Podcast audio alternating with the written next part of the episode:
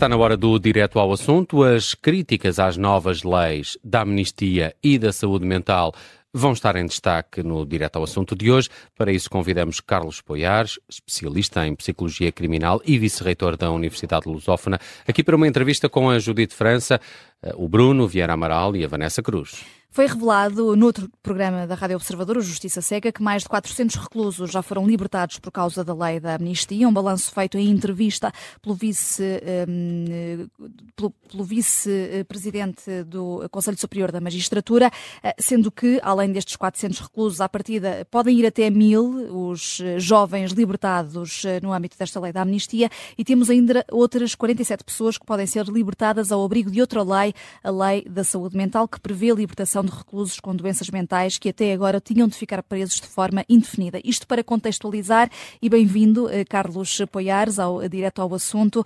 Eh, temos aqui, portanto, duas situações eh, distintas, duas leis em causa. Pergunto-lhe se, pelo que tem percebido, se estarão garantidas as condições para estas pessoas voltarem à sociedade. Olá, boa tarde. Uh, para começar, uh, ora bem, são duas coisas uh, distintas, são dois problemas distintos. Um, por um lado, a lei da amnistia. Uh, as leis da amnistia acontecem esporadicamente, já houve tempo que em Portugal aconteciam com maior frequência, há muitos anos já que não viu uma amnistia uh, desta natureza e normalmente aparecem no ordenamento jurídico quando uh, há, por exemplo, situações de festivas, comemorativas, etc., e que se faz uma amnistia, como foi agora com a realização da Jornada Mundial da, da Juventude. Naturalmente que uh, qualquer lei de amnistia uh, levanta sempre uh, uma certa polémica, ou porque se acha que vai longe demais, e há aqueles que acham que não deve haver amnistias, ponto final, ou porque se entende que ficam aquém, e normalmente este aquém é quando não abrange alguma infração que uh, as pessoas gostariam que fosse abrangido, ou pelo menos que tivesse um âmbito um bocadinho uh, mais amplo. Essa lei da amnistia, de uma maneira geral, parece-me bastante equilibrada. Quando digo isto, estou a pensar, sobretudo, naquilo que são as muitas situações uh, de exceção em que não é aplicado nem o perdão nem a amnistia previsto na lei e que estão, aliás, uh, elencadas em muitas linhas uh, do seu artigo 7. Hum. Uh, Deixe-me só interromper-lhe porque parece-lhe uma lei equilibrada, mas depois, uh, olhando para a quantidade de reclusos que vão ser libertados, um, por exemplo, o, o Diretor-Geral das Prisões disse que não contava com a saída de tantos reclusos, portanto, um, poderá ter sido excessiva?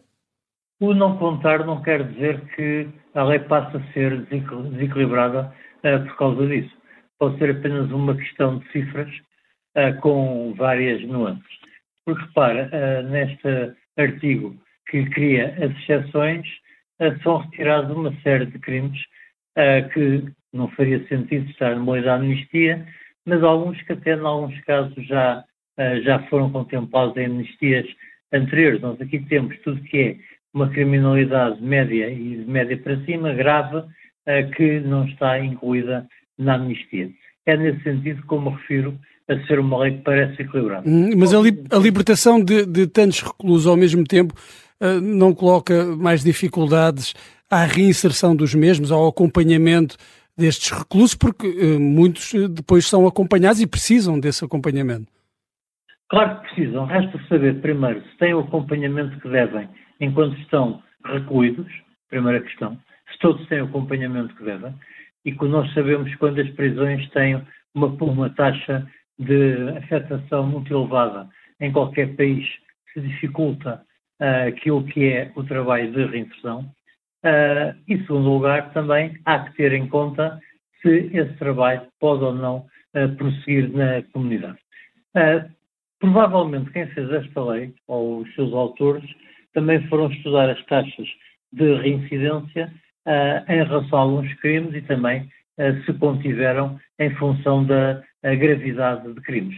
Veja que, ao contrário do que às vezes se pensa, há uma série de situações, muitas, que estão excluídas, por exemplo, uma série de crimes de abuso de confiança ou de burla, que estão previstos nas leis criminais desde que incluam falsificação de documentos, por exemplo, crimes de extorsão estão excluídos, crimes de incêndio, explosões, uh, incêndio florestal, etc., que uh, estão todos excluídos e bem que o estejam. Hum. Portanto, não me parece que seja uma situação que libertar 400 reclusos seja gerador de um grande alarme social. Obviamente que a gente sabe, todos sabemos, que alguns destes reclusos uh, saem da cadeia como entraram, há outros para quem a cadeia foi reprogramadora seguramente e o trabalho de reinserção funcionou muito bem e que hoje poderão arrepiar caminho, uh, mas aqueles crimes que nos chocam mais, o tráfico de estupefacientes, aqueles que eu já enumerei,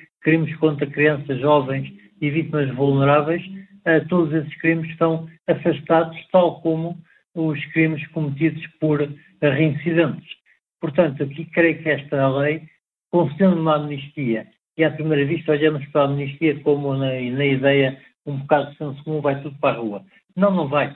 Não vão para a rua, até porque há uma série de uh, cadeados de segurança que impedem que isso aconteça. Se me perguntar se é previsível que haja alguma instabilidade com a amnistia, diz que é expectável que isso aconteça, não me parece é que seja uma situação muito dramaticamente grave.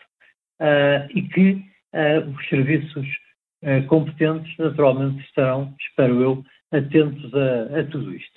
Portanto, quando eu me refiro a equilíbrio, é esse. Nós sabemos todas as amnistias, eu já assisti a muitas na minha vida profissional, todas as amnistias têm tendência a ser representadas socialmente como injustas, porque põem na rua uma série de pessoas. há que ver quem é que vem para a rua quais uhum. são os crimes que, no meio de uh, cerca de uma vintena uh, de exceções, ainda podem, uh, podem causar alguma perturbação uhum. social. Creio e também podem, ser, também podem ser entendidas como uma forma de aliviar a pressão nos estabelecimentos prisionais. Bom. Essa era a segunda questão que eu me referi há pouco. Uh, ou isto ou é por factor de júbilo e ou pode ser cumulativo uh, e normalmente é cumulativo, porque a taxa populacional das prisões é demasiadamente elevada, sendo demasiadamente elevada, dificulta não só a gestão como o trabalho que é desenvolvido uh, com os reclusos, e sabemos que nessas situações, e quando a taxa é muito elevada, o trabalho pode ser prejudicado, portanto pode se tornar contraproducente a presença no estabelecimento, sobretudo quando há uh, situações de, não digo bagatelas penais, mas de algumas infrações de menor gravidade que estão nos estabelecimentos e que acabam por uh, poder ser. Hum, então são, são, pessoas, são pessoas, são reclusos que, na sua opinião, à partida nem deveriam uh, estar lá. É pior estarem na prisão do que uh, estarem cá fora. Não, casos, em alguns casos, a prisão pode não ser a melhor solução. há meios na comunidade que hoje são muito estudados pela doutrina penitenciária e pelas ciências que se ocupam das questões penitenciárias e que há situações em que talvez uh, a prisão não seja necessária.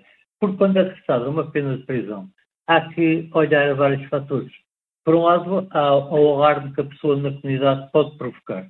Segundo lugar, também há possível recidiva de comportamentos criminais que o sujeito possa uh, praticar se ficar em liberdade. Mas também temos de olhar uh, à personalidade do indivíduo e se a prisão é a melhor maneira uh, para fazer reparar a infração e, simultaneamente, para funcionar como sinal de alerta, o indivíduo não possa continuar a cometer crimes. Eu não sei se há condições nos nossos tribunais para que este juízo de valor sobre a personalidade do indivíduo seja feito uh, sempre como deveria ser. Um, e porquê?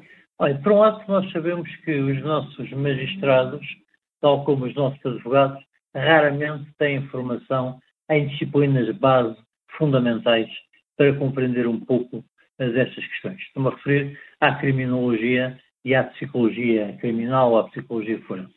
E depois porque não há condições, muitas vezes, dos serviços, nem há a noção por parte dos defensores, por exemplo, e dos advogados em geral, que se pode recorrer a uma série de procedimentos que seriam avaliadores da personalidade dos indivíduos.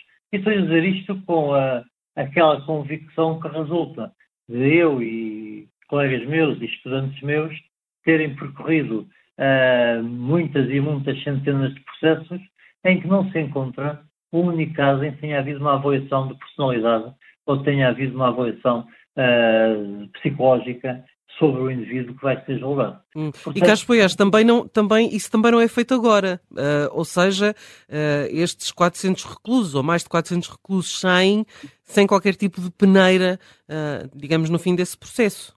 Não é feito agora e a falta de peneira é uma falta muito grave na nossa justiça. porque isso que chamou muito bem uma certa peneira que deve ser aplicada, agora, como no momento em que a pessoa é detida, qualquer que seja detida em prisão preventiva, que também é um bocadinho, uh, depende dos humores de quem as aplica, muitas vezes, uh, e que é feita sem esse cuidado, uh, não sabendo os efeitos que vai produzir, que podem ser até contraproducentes na vida do sujeito. nós, felizmente, já temos um sistema penal que permite que, em muitas situações, as pessoas não sejam tornadas reclusas e que as medidas possam ser desempenhadas na comunidade, que é de facto o passo para alguma criminalidade em que não haja um risco acentuado de reincidência, e esse aspecto é fundamental e deve ser sempre uh, ser cautelado. Esta amnistia, como eu disse há pouco, contém uma linha uh, de exclusão da aplicação uh, que é justamente uma linha sobre os reincidentes. Hum, é, um, não, Carlos... não é aplicada nesses casos. Sim, sim.